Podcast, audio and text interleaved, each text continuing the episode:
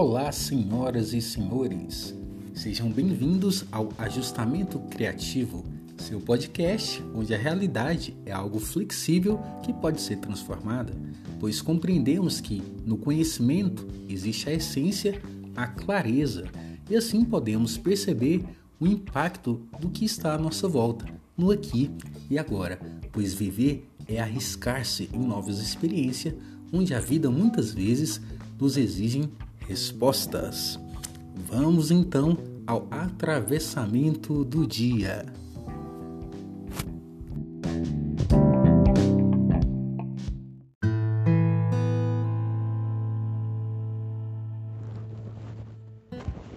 Terapia cognitivo-comportamental.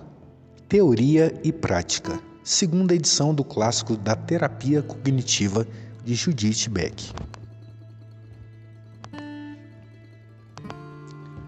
Capítulo 1 Introdução à terapia cognitivo-comportamental. No começo da década de 1960, Aaron Beck na época professor assistente de psiquiatria da Universidade da Pensilvânia, deu início a uma revolução no campo da saúde mental. Dr. Beck era psicanalista com formação completa e atuante. Fundamentalmente um cientista, ele acreditava que, para que a psicanálise fosse aceita pela comunidade médica, suas teorias precisariam de ter demonstração de validação empírica. No final da década de 1960, início dos anos de 1970, dedicou-se a uma série de experimentos que, esperava ele, comprovasse perfeitamente essa validação. Ao invés disso, aconteceu o contrário. Os resultados de seus experimentos levaram-no à busca de outras explicações para a depressão. Ele identificou cognições negativas e distorcidas, principalmente pensamentos e crenças, como características primárias da depressão e desenvolveu um tratamento de curta duração, no qual um dos objetivos principais era o teste de realidade do pensamento depressivo do paciente. Nesse capítulo, você encontrará respostas para as seguintes perguntas: O que é terapia cognitivo-comportamental? Como ela foi desenvolvida? Quais as pesquisas? O que as pesquisas nos dizem sobre a sua eficácia? Quais são os seus princípios básicos? Como você pode se tornar um terapeuta cognitivo comportamental eficaz? O que é terapia cognitivo comportamental? Aaron Beck desenvolveu uma forma de psicoterapia no início da década de 1960, a qual denominou originalmente terapia cognitiva. O termo terapia cognitiva hoje é usado por muitos da nossa área como sinônimo de terapia cognitivo-comportamental, e é este último termo que será utilizado ao longo desse livro. Para o tratamento da depressão, Beck concebeu uma psicoterapia estruturada de curta duração voltada para o presente, direcionada para a solução de problemas atuais e a modificação do pensamento e comportamentos disfuncionais, inadequados e ou inúteis. Desde aquela época, ele e outros autores tiveram sucesso na adaptação dessa terapia à população surpreendentemente diversa e com uma ampla abrangência de transtornos e problemas. Essas adaptações alteraram o foco, as técnicas e a duração do tratamento, porém, os pressupostos teóricos em si permanecem constantes. Em todas as formas de terapia cognitivo-comportamental derivadas do modelo de Beck, o tratamento está baseado em uma formulação cognitiva, as crenças e estratégias comportamentais que caracterizam um transtorno específico. O tratamento também está baseado em uma conceituação ou compreensão de cada paciente, suas crenças específicas e padrões de comportamento.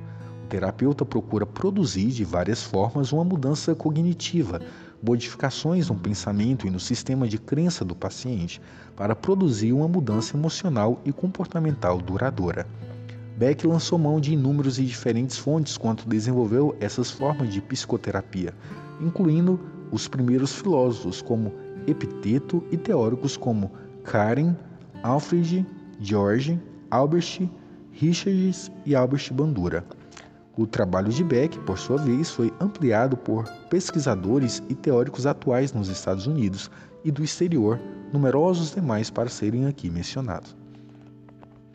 Existem muitas formas de terapia cognitivo-comportamental que compartilham características da terapia de Beck, mas cujas conceitualizações e ênfases no tratamento variam até certo ponto. Elas incluem a terapia racional emotiva, comportamental, a terapia comportamental dialética e a terapia de soluções de problemas, a terapia da aceitação e compromisso, a terapia de exposição. E a terapia de processamento cognitivo. O sistema de psicoterapia de análise cognitivo-comportamental e ativação comportamental, a modificação cognitivo-comportamental e outras. A terapia cognitivo-comportamental de Beck frequentemente incorpora técnicas de todas essas outras psicoterapias dentro de uma estrutura cognitiva o panorama histórico da área apresenta uma descrição rica de como se originaram e desenvolveram as diferenças correntes de terapia cognitivo-comportamental. A terapia cognitivo-comportamental tem sido adaptada a pacientes com diferentes níveis de educação e renda, bem como a uma variedade de culturas e idade, desde crianças pequenas até adultos com idade mais avançada é usado atualmente em cuidados primários e outras especializações da saúde, escolas, programas vocacionais e prisões, entre outros contextos. É utilizada nos formatos de grupo, casal e família. Embora o tratamento descrito nesse livro esteja focado nas sessões individuais de 45 minutos, elas podem ser mais curtas. Alguns pacientes, como os que sofrem de esquizofrenia, frequentemente não conseguem tolerar uma sessão inteira e certos profissionais podem vir a utilizar técnicas de terapia cognitiva sem realizar uma sessão completa de terapia, seja durante uma consulta clínica ou de reabilitação, seja na revisão da medicação. Qual a teoria subjacente à terapia cognitivo-comportamental? Em poucas palavras, o modelo cognitivo propõe que o pensamento disfuncional, que influencia o humor e o pensamento do paciente, é comum a todos os transtornos psicológicos.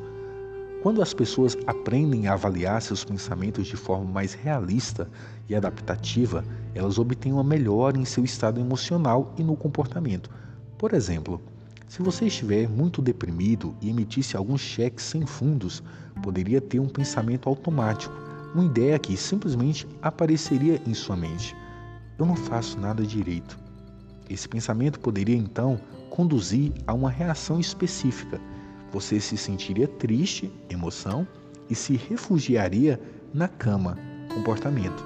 Se então examinar a validade dessa ideia, poderia concluir que fez uma generalização e que, na verdade, você faz muitas coisas bem, encarar sua experiência a partir dessa nova perspectiva provavelmente faria você se sentir melhor e levaria a um comportamento mais funcional. Para que haja melhora duradoura no humor e no comportamento do paciente, os terapeutas cognitivos trabalham em um nível mais profundo de cogitação, cognição, as crenças básicas do paciente sobre si mesmo, seu mundo e as outras pessoas. A modificação das crenças disfuncionais subjacentes produz uma mudança mais duradoura. Por exemplo, se você continuamente subestima suas habilidades, pode ser que tenha uma crença subjacente de incompetência. A modificação dessa crença geral, isso é, ver a si mesmo de forma mais realista, como alguém que tem pontos fortes e pontos fracos, pode alterar sua percepção de situações específicas com que se defronta diariamente você não terá mais tantos pensamentos com o tema eu não faço nada direito. Em vez disso, em situações específicas em que cometem erros, você provavelmente pensará: eu não sou bom nisso. Tarefa específica. O que dizem as pesquisas? A terapia cognitivo-comportamental tem sido amplamente testada desde que foram publicados os primeiros estudos científicos em 1977. Até o momento, mais de 500 estudos científicos demonstraram a eficácia da terapia cognitivo-comportamental para uma ampla gama de transtornos psiquiátricos, problemas psicológicos e problemas médicos com componentes psicológicos. A tabela 1.1 lista muito dos transtornos e problemas que foram tratados com sucesso com a terapia cognitivo-comportamental. Uma lista mais completa pode ser encontrada no site www.beckinstitute.org. Foram realizados estudos para demonstrar a eficácia da terapia cognitivo-comportamental na comunidade. Lista parcial de transtornos tratados com sucesso pela terapia cognitivo-comportamental. Transtornos psiquiátricos. Transtorno depressivo maior. Depressão geriátrica. Transtorno de ansiedade generalizada. Ansiedade geriátrica. Transtorno de pânico. Agorafobia. Fobia social. Transtorno obsessivo compulsivo. Transtorno da conduta. Abuso de substância. Transtorno de déficit de atenção e hiperatividade ansiedade pela saúde, transtorno dismórfico corporal, transtorno da alimentação, transtornos da personalidade, agressores sexuais, transtorno de hábitos e dos impulsos, transtorno bipolar com medicação, esquizofrenia com medicação. Problemas psicológicos tratado com a TCC, problemas conjugais, problemas familiares, jogo patológico, luto complicado, angústia do cuidador, raiva e hostilidade. Problemas médicos com componentes psicológicos tratados pela TCC. Dor lombar crônica, crise de dor da anemia, enxaqueca, zunido, dor do câncer, transtornos somatoformes, síndrome de intestino irritável, síndrome da fadiga crônica, dor de doença reumática, disfunção erétil, insônia, obesidade, vulvo... hipertensão, síndrome da guerra do Golfo.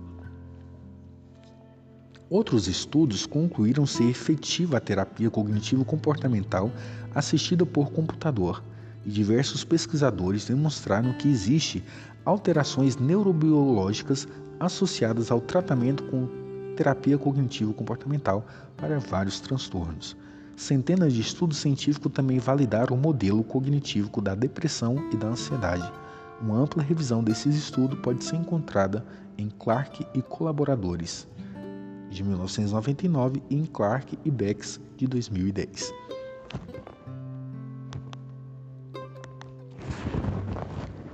Como foi desenvolvida a terapia cognitivo-comportamental de Beck? No final da década de 1950 e início da década de 1960, o Dr. Beck decidiu testar o conceito psicanalítico de que a depressão é resultante de hostilidade voltada contra a si mesmo. Investigou os sonhos dos pacientes deprimidos, os quais, segundo sua previsão, manifestariam mais temas de hostilidade do que os sonhos dos controles normais. Para sua surpresa, acabou descobrindo que os sonhos dos pacientes deprimidos continham menor temas de hostilidade e muito mais temas relacionados a fracasso, privação e perda.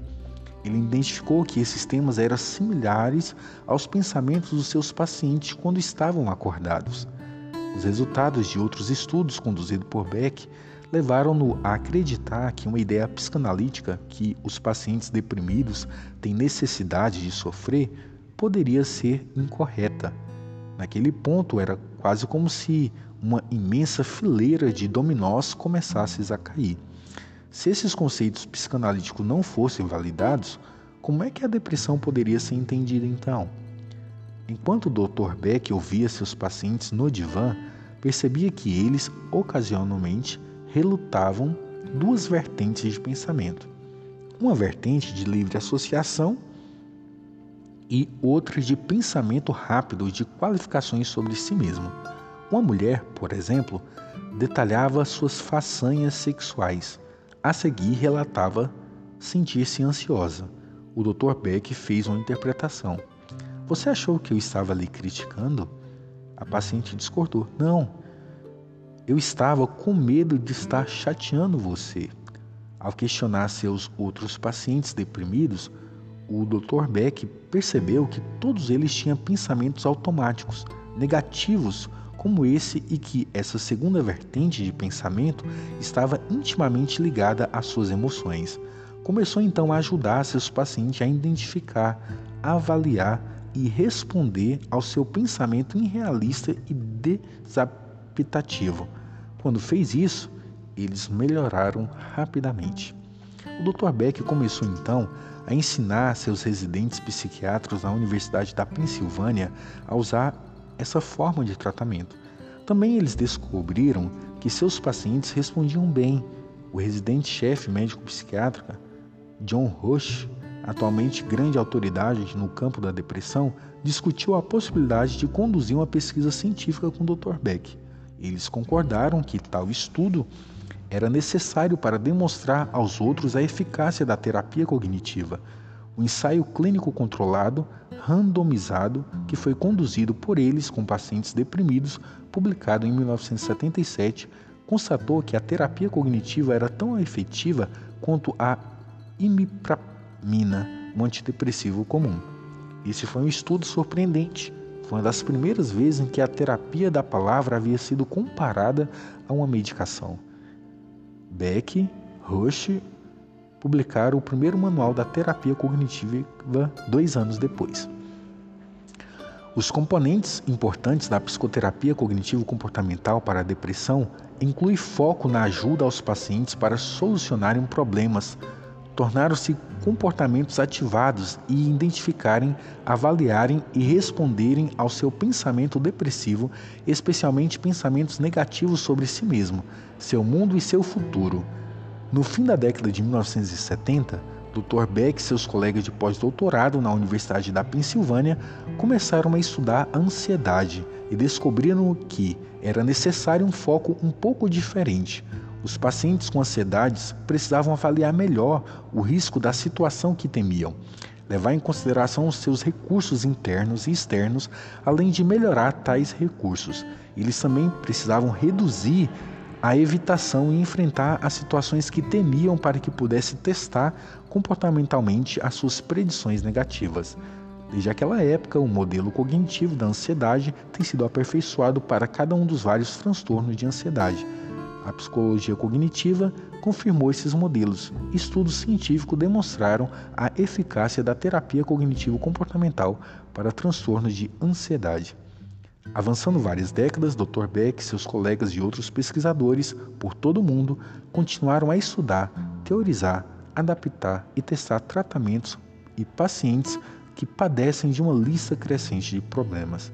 A terapia cognitiva ou terapia cognitivo-comportamental é ensinada agora na maioria das escolas de graduação nos Estados Unidos e em muitos outros países.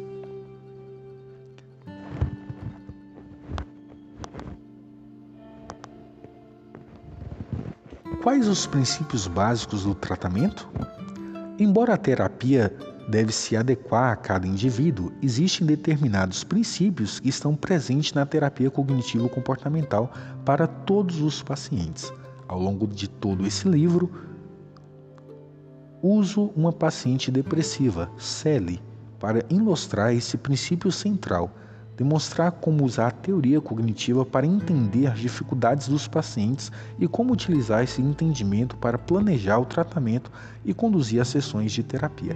Célia é uma paciente quase ideal e me possibilita apresentar a terapia cognitivo-comportamental de uma maneira simples. Faço algumas observações sobre como variar o tratamento com pacientes que não respondem tão bem quanto ela, mas o leitor deverá buscar outras fontes para aprender a conceituar, montar estratégia e implementar técnicas para paciente com um diagnóstico diferente da depressão ou paciente cujos problemas impõem um desafio no tratamento.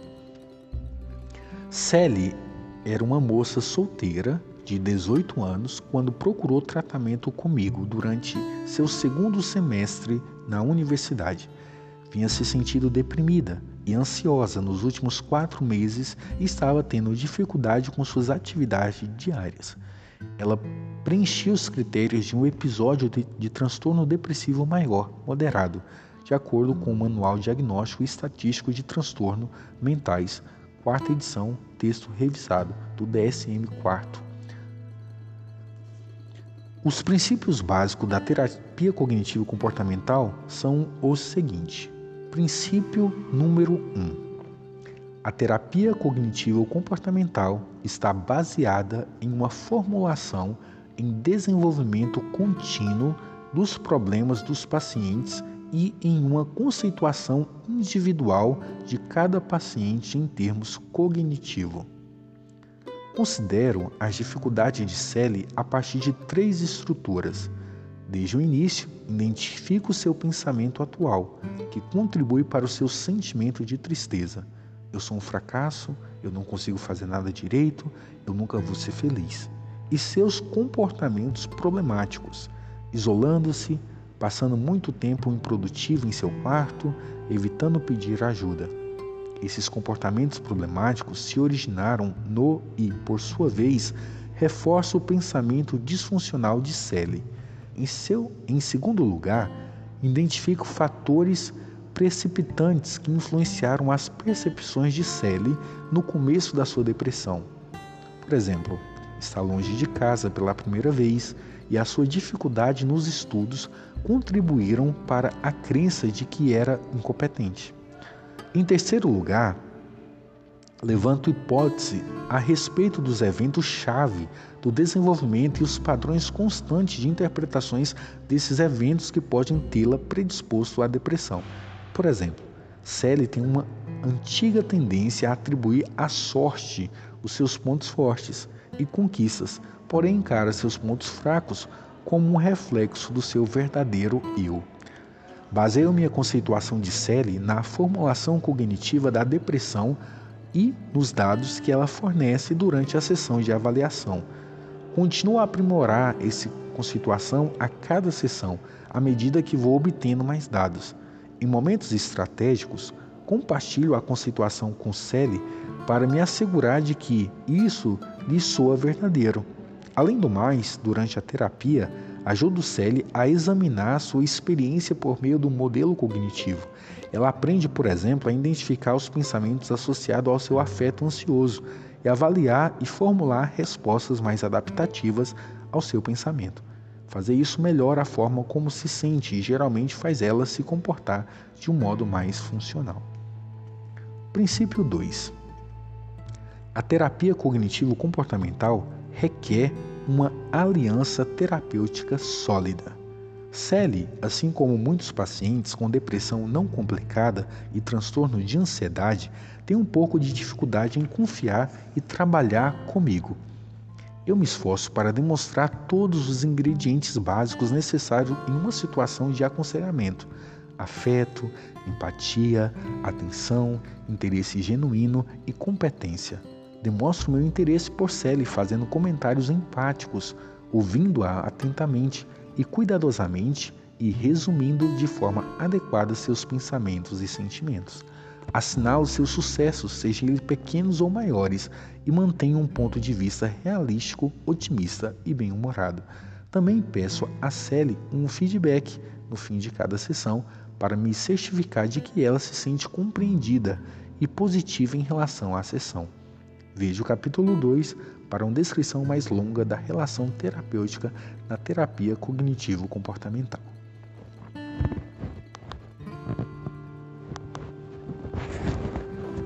Princípio número 3. A terapia cognitivo-comportamental enfatiza a colaboração e a participação ativa. Eu encorajo Sally a encarar a terapia como um trabalho em equipe. Juntas nós decidimos o que trabalhar em cada sessão, a frequência com que devemos nos encontrar e que ela pode fazer entre as sessões como exercício de terapia. Inicialmente sou mais ativa, sugerindo uma direção para as sessões e resumindo o que discutimos durante uma sessão. À medida que Sally vai ficando menos deprimida e mais familiarizada com o tratamento, eu a encorajo a se tornar cada vez mais ativa na sessão, decidindo sobre quais problemas falar, identificando as distorções do pensamento, resumindo pontos importantes e planejando a prescrição dos exercícios a serem realizados em casa. Princípio número 4 a terapia cognitivo-comportamental é orientada para os objetivos e focada nos problemas. Em nossa primeira sessão, Peço a Sally para enumerar seus problemas e estabelecer objetivos específicos, de modo que ela e eu compartilhemos o entendimento de para onde estamos nos dirigindo. Por exemplo, Sally menciona na sessão de avaliação que se sente isolada. Com a minha orientação, ela define um objetivo em termos de comportamentais, começar a fazer novas amizades e passar mais tempo com os amigos atuais. Posteriormente, ao discutirmos como melhorar sua rotina diária, ajudo-a a avaliar e responder aos pensamentos que inferem em seu objetivo, tais como: os meus amigos não vai querer sair comigo. Eu estou muito cansada para sair com ele. Primeiramente, ajudo Célia a avaliar a validade dos seus pensamentos por meio de exame das evidências. Então, Célia se dispõe a testar seus pensamentos mais diretamente por meio de experimentos comportamentais em que toma a iniciativa de fazer planos com os amigos. Depois de reconhecer e corrigir distorções em seu pensamento, Sally consegue se beneficiar com a solução objetiva e direta do problema para reduzir seu isolamento. Princípio número 5.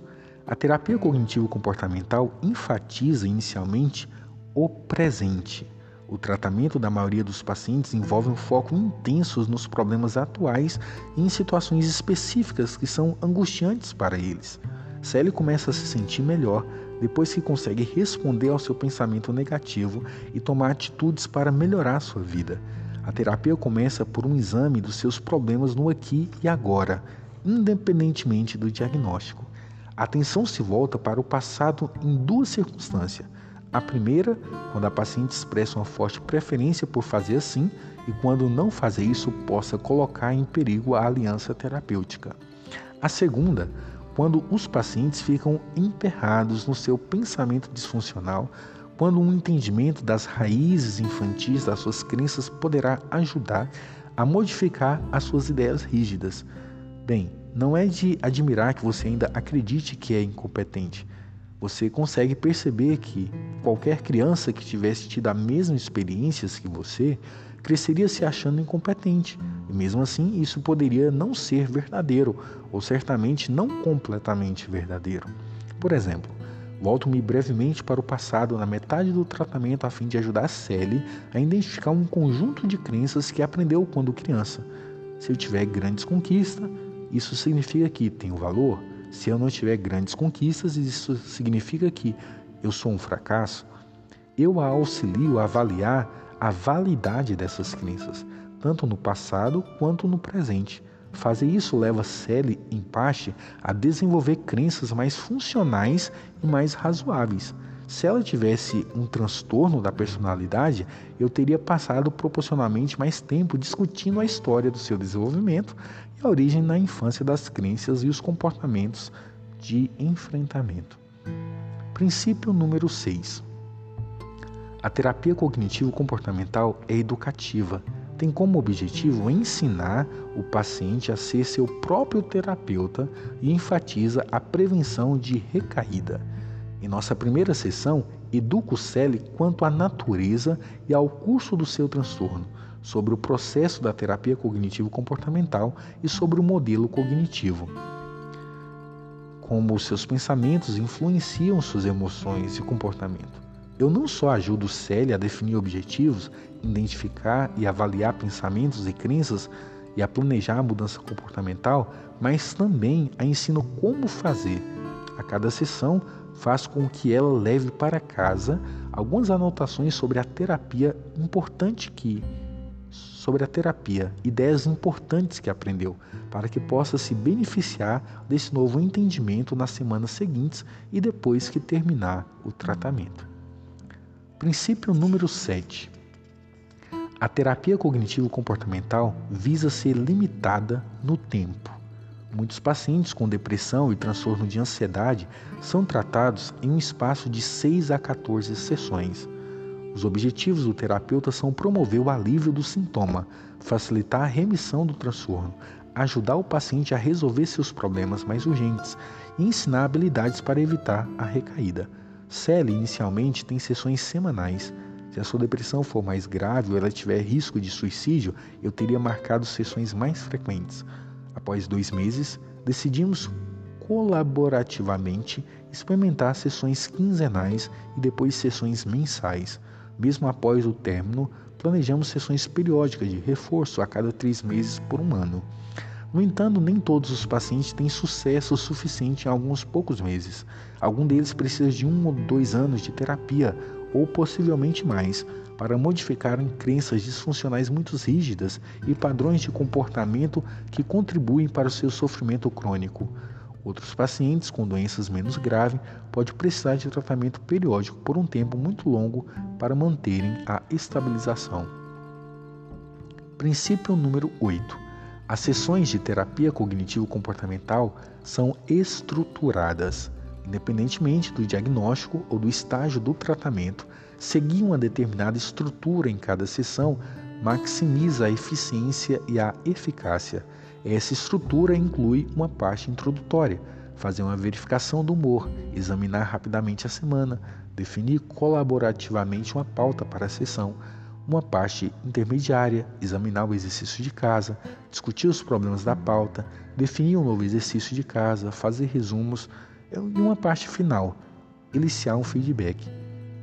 Se seguir esse formato, faz o processo da terapia ser mais compreensível para o paciente e aumenta a probabilidade de ele ser incapaz de fazer a autoterapia após o término. Princípio número 9 a terapia cognitivo-comportamental ensina o paciente a identificar, avaliar e responder aos seus pensamentos e crenças disfuncionais. Os pacientes, por terem dúzia ou até mesmo centenas de pensamentos automáticos por dia que afetam seu humor, comportamento ou fisiologia, a última é, é especialmente pertinente para a ansiedade, o terapeuta ajuda o paciente a identificar as principais cognições a adotar perspectivas mais realistas e adaptativas, o que leva o paciente a se sentir melhor emocionalmente, se comportar com mais funcionalidade e a diminuir sua excitação psicológica. Isso é feito por meio do processo de descoberta guiada, usando os questionamentos, frequentemente denominada ou mal denominada, do que questionamento socrático, para avaliar seu pensamento, em vez de persuasão, do debate ou de convencimento. O terapeuta também cria experiências chamadas de experimentos comportamentais para que o paciente teste diretamente seu pensamento. Por exemplo, basta olhar para a imagem de uma aranha e eu vou ficar tão ansioso que não vou conseguir pensar. Dessa forma, o terapeuta se engaja no empirismo colaborativo, terapeuta em geral não sabe antecipadamente até que ponto o pensamento automático de um paciente é validado ou invalidado. Mas junto eles testam esse pensamento para desenvolver respostas mais úteis e adequadas.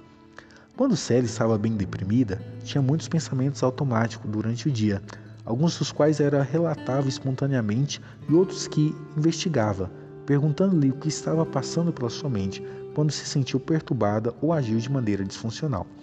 Com frequência, descobríamos pensamentos automáticos importantes enquanto estávamos discutindo dos problemas específicos de Sally, e junta investigavam sua validade e utilidade. Eu lhe pedia que resumisse seus novos pontos de vista, e nós os registrávamos por escrito de modo que ela pudesse ler essas respostas adaptativas durante a semana para se preparar para esse ou outros pensamentos semelhantes. Eu não a encorajava a adotar sem crítica um ponto de vista mais positivo, nem questionava a validade dos seus pensamentos automáticos, ou tentava convencê-la de que seus pensamentos eram irreal... irrealísticos ou pessimistas. Em vez disso, nós nos envolvíamos numa exploração colaborativa das evidências. Princípio número 10. A terapia cognitivo-comportamental usa uma variedade de técnicas para mudar o pensamento, humor e o comportamento. Embora estratégias cognitivas como o questionamento socrático e a descoberta guiada sejam centrais para a terapia cognitivo-comportamental, as técnicas comportamentais e de solução de problemas são essenciais, assim como são as técnicas de outras orientações que são implementadas dentro de uma estrutura cognitiva. Por exemplo, usei a técnica inspirada na Gestalt para ajudar a Sally a entender como uma família contribuiu para o desenvolvimento da sua crença de que era incompetente. Utilizo técnicas inspiradas na psicodinâmica com alguns pacientes do eixo 2 que aplicam suas ideias distorcidas sobre pessoas na relação terapêutica. Os tipos de técnicas que você escolhe serão influenciados pela sua conceituação do paciente, pelo problema que vocês estão discutindo e pelos objetivos para a sessão. Esses princípios básicos que se aplicam a todos os pacientes. No entanto, a terapia varia consideravelmente de acordo com cada paciente, com a natureza das suas dificuldades e seu momento de vida, assim como seu nível intelectual e de desenvolvimento, seu gênero e origem cultural. O tratamento também varia dependendo do objetivo do paciente, da sua capacidade para desenvolver um vínculo terapêutico consistente, da sua motivação para mudar suas experiências prévias com terapia e sua preferência de tratamento, entre outros fatores. A ênfase no tratamento também depende dos transtornos específicos do paciente. A terapia cognitivo-comportamental para o transtorno do pânico envolve o teste da falsas interpretações catastróficas do paciente, geralmente predições errôneas de ameaça à vida ou à sanidade, de sensações corporais ou mentais. A anorexia requer uma modificação de crenças sobre valor pessoal e controle. O tratamento de abuso de substância tem seu foco nas crenças negativas sobre a si e na facilitação ou concordância com algumas crenças que justificam o abuso de substância. Como é uma sessão? A estrutura das sessões terapêuticas é bem parecida com os vários transtornos, mas a intervenção pode variar consideravelmente do paciente para o paciente. O site da Academia de Terapia Cognitiva apresenta uma lista de livros que descreve a formulação cognitiva as principais ênfases, estratégias e técnicas para uma ampla gama de diagnóstico, variáveis do paciente e formatos e contextos de tratamento. A seguir, é feita uma descrição geral de sessões de tratamento e do curso deste, especialmente com pacientes que estão deprimidos. No início da sessão, você irá restabelecer a aliança terapêutica, checar o humor ou sintomas, experiências do paciente durante a semana que passou e pedir que nomeie o problema que mais deseja ajudar para resolver. Essa dificuldade poderiam ter surgido durante a semana ou pode ser problemas que ele espera encontrar nas próximas semanas também. Você também irá examinar as atividades de autoajuda, exercícios de casa ou plano de ação em que o paciente se envolveu desde a última sessão a seguir, na discussão de um problema específico que o paciente colocou na pauta, você vai coletar dados a respeito do problema, conceituar cognitivamente as dificuldades do paciente, perguntando sobre seus pensamentos, emoções e comportamentos específicos associados ao problema e planejar colaborativamente uma estratégia. Na maioria das vezes, a estratégia inclui a solução objetiva e direta do problema, avaliação do pensamento negativo associado ao problema e ou mudança no comportamento. Por exemplo, Sally, uma estudante universitária, está tendo dificuldades com os estudos. Ela precisa de ajuda para avaliar e responder aos seus pensamentos. De que adianta? De qualquer forma, eu vou ser reprovada. Antes de ser capaz de engajar inteiramente na solução do seu problema com os estudos, eu me asseguro de que Sally tenha adotado uma visão mais adequada e adaptativa da situação e tenha decidido quais as soluções a implementar na seguinte, na semana seguinte. Por exemplo, começar por exercícios relativamente mais fáceis, resumir mentalmente o que leu após cada página ou duas de leitura, planejar sessões de estudos mais curtas, fazer caminhadas quando fazer intervalos e pedir ajuda ao professor assistente. A nossa sessão prepara as condições para que Sally faça as mudanças no seu pensamento e comportamento durante a semana seguinte, o que por sua vez levará a uma melhora no seu humor e funcionamento. Após discutirmos um problema e definirmos colaborativamente um exercício para fazer em casa, Sally e eu nos voltamos para um segundo problema que ela colocou na pauta e repetimos o processo. Ao fim de cada sessão, revisamos os pontos importantes e me asseguro de que Sally muito provavelmente realizará os exercícios de casa prescrito e solicito seu feedback sobre a sessão.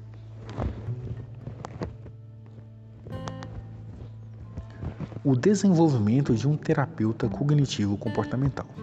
Para um observador não treinado, a terapia cognitivo-comportamental às vezes dá a falsa impressão de ser muito simples. O modelo cognitivo, a proposição de que o pensamento de um indivíduo influencia as suas emoções e seu comportamento, é bastante simples. Entretanto, os terapeutas cognitivo-comportamental experientes realizam muitas tarefas de uma vez, conceituam um caso, desenvolvem o rapport, familiarizam e educam o paciente, identificam o problema, coleta dados, testam hipóteses e fazem resumos periódicos. O terapeuta na TCC iniciante, em contraste, geralmente precisa ser mais cuidadosos e estruturados, concentrando-se em menos elementos por vez, embora o objetivo final seja entrelaçar esses elementos e conduzir a terapia da forma mais efetiva e eficiente possível. Os iniciantes devem primeiro aprender a habilidade de desenvolvimento da relação terapêutica, a habilidade de conceituação e as técnicas da terapia cognitivo-comportamental. Todas elas serão mais bem realizadas se feita gradualmente. O desenvolvimento da expertise como terapeuta da TCC pode ser visto em três estágios. Essa descrição presume que o terapeuta já seja proficiente em habilidade de aconselhamento básico, escuta, empatia, preocupação, respeito e autenticidade, bem como a compreensão adequada, reflexão e capacidade de resumir. Os terapeutas que ainda não têm essas habilidades frequentemente provocam uma reação negativa por parte dos pacientes. No estágio 1, você aprende as habilidades básicas de conceituação de caso em termos cognitivos, com base na avaliação inicial e em dados coletados na sessão. Você também aprende a estruturar a sessão, a usar a sua conceituação do paciente e o bom senso para planejar o tratamento e ajudá-lo a resolver problemas e a encarar seus pensamentos disfuncionais de forma diferente. Você também aprende a usar técnicas cognitivas e comportamentais básicas. No estágio 2, você se torna mais proficiente na integração da sua conceituação ao seu conhecimento das técnicas. Você fortalece sua habilidade para compreender o fluxo da terapia, passa a identificar com maior facilidade os objetivos principais do tratamento e torna-se mais hábil na conceituação dos pacientes, aprimorando sua conceituação durante a própria sessão e usando a conceituação para tomar decisões quanto às intervenções. Você amplia seu repertório de técnica e torna-se mais proficiente na seleção, identificação no momento adequado e implementação das técnicas apropriadas.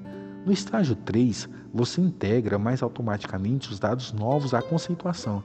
Você aperfeiçoa sua habilidade de formulação de hipóteses para confirmar ou corrigir sua visão do paciente. Quando necessário, varia a estrutura e as técnicas da terapia cognitivo-comportamental básica, particularmente no caso de pacientes com transtornos de personalidade e outros transtornos e problemas difíceis. Se você já pratica outra modalidade terapêutica, será importante tomar uma decisão colaborativa com os pacientes para introduzir a abordagem da terapia cognitivo-comportamental, descrevendo o que gostaria de fazer de maneira diferente e apresentando justificativas para isso. A maioria dos pacientes concorda com essa tal alteração quando elas são expressas de modo positivo para o bem-estar do paciente. Quando os pacientes hesitam, você pode sugerir a instituição de uma alteração, como por exemplo definir uma pauta, como um instrumento em vez de compromisso para motivá-los a tentar. Exemplo: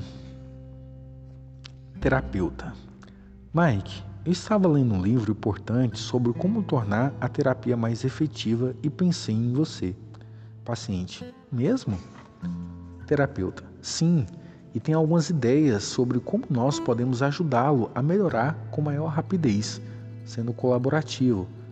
Tudo bem se eu falar a respeito? Paciente: Ok. Terapeuta: Uma coisa que li se chamava Definindo a Pauta. Isso significa que, no início das sessões, vou pedir que você enumere os problemas para os quais deseja a minha ajuda para resolver durante a sessão. Por exemplo, você pode dizer que está tendo um problema com seu chefe ou em sair da cama nos fins de semana, ou que tem se sentido muito ansioso em relação às suas finanças. Ao lhe perguntar antes sobre os problemas, podemos planejar como utilizaremos melhor nosso tempo na sessão? O que lhe parece? Como usar esse livro? Esse livro destina-se a indivíduos em qualquer estágio de experiência e desenvolvimento de habilidades que necessitam ter o domínio dos fundamentos da conceituação e do tratamento cognitivo. É essencial ter domínio dos elementos básicos da terapia cognitivo-comportamental para compreender como e quando variar o tratamento padrão com determinados pacientes. O seu crescimento como terapeuta cognitivo-comportamental será ampliado se você começar a aplicar em si mesmo as ferramentas descritas nesse livro. Primeiramente, enquanto lê, comece a conceituar os seus próprios pensamentos e crenças. Comece por prestar atenção às suas alterações no afeto. Quando você notar que o seu humor se alterou ou se intensificou de forma negativa, ou quando você notar que está se engajando em um comportamento disfuncional ou está tendo sensações corporais associadas ao afeto negativo, pergunte-se que emoção está sentindo e também faça a pergunta principal da terapia cognitivo-comportamental, que é: o que estava passando pela minha mente? Dessa forma, você vai ensinar a si mesmo a identificar seus pensamentos automáticos, aprender as habilidades básicas da terapia cognitivo-comportamental usando a si mesmo como sujeito irá desenvolver a sua habilidade para ensinar as mesmas habilidades aos seus pacientes.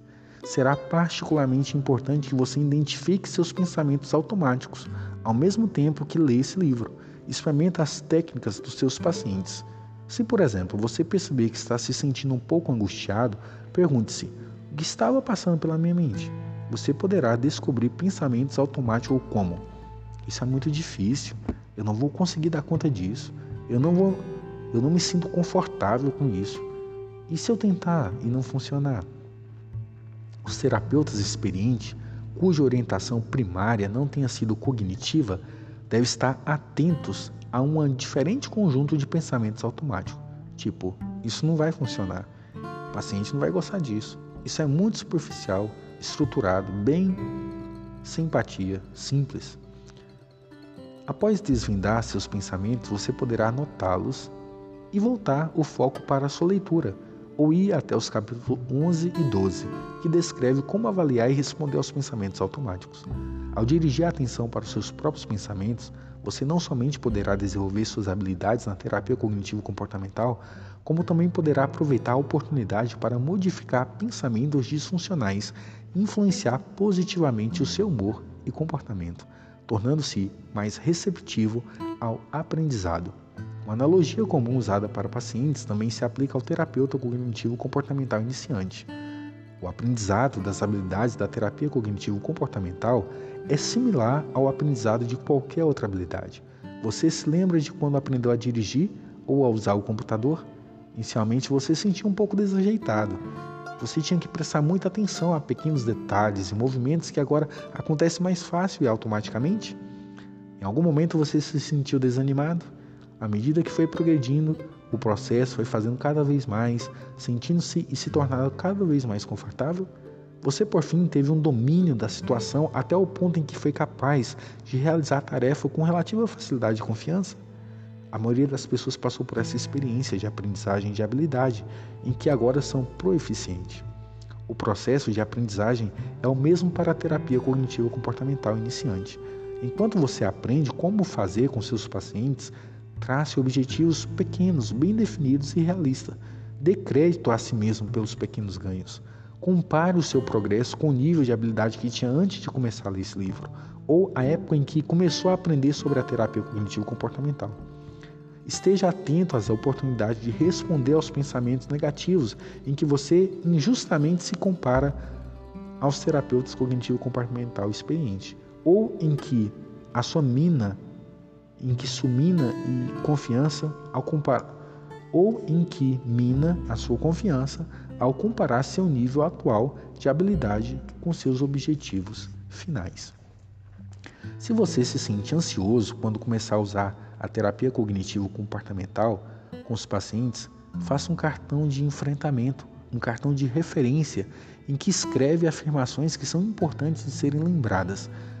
Meus psiquiatras residentes com frequência têm pensamentos inúteis antes de atender seu primeiro paciente de ambulatório. Eu peço que crie um cartão que aborde esse pensamento. O cartão é individualizado, mas de modo geral diz algo como: O meu objetivo não é curar esse paciente hoje. Ninguém espera que eu faça isso. O meu objetivo é desenvolver uma boa aliança de trabalho, se possível, resolver algum problema e aprimorar as minhas habilidades de terapeuta cognitivo comportamental. A leitura desse cartão ajuda a reduzir a ansiedade para que eles consigam se focar em seus pacientes e serem mais eficazes. Por fim, os capítulos desse livro são concebidos para ser lido na ordem apresentada cronológica. Você poderá ficar ávido para pular os capítulos introdutórios e ir diretamente para a sessão sobre as técnicas. Entretanto, o essencial da terapia cognitivo-comportamental não é meramente o emprego de técnicas cognitivas e comportamentais. Entre outros atributos, requer uma escolha criteriosa e a utilização efetiva de uma ampla variedade de técnicas baseada na conceituação de nosso paciente. O próximo capítulo apresenta uma visão geral do tratamento, seguido de um capítulo inicial sobre a conceituação. O capítulo 4 descreve o processo de avaliação e o capítulo 5 e 8 tem seu foco em como estruturar e o que fazer nas sessões. O capítulo 9 e 14 descreve os fundamentos da terapia cognitivo-comportamental, identificação da cognição e emoções e respostas adaptativas aos pensamentos automáticos e crenças. Outras técnicas cognitivas e comportamentais são apresentadas no capítulo 15 e o imaginário é discutido no capítulo 16. O capítulo 17 descreve os exercícios de casa. O 18 descreve os temas do término e a prevenção de recaída. Esses capítulos precedentes estabelecem os princípios fundamentais para o capítulo 19 e 20, planejamento do tratamento e problemas de diagnóstico em terapia. Por fim, o capítulo 21 apresenta orientações para o aperfeiçoamento como terapeuta cognitivo comportamental. Fim do primeiro capítulo do livro Terapia Cognitivo Comportamental, Teoria e Prática, da segunda edição de Judith Beck.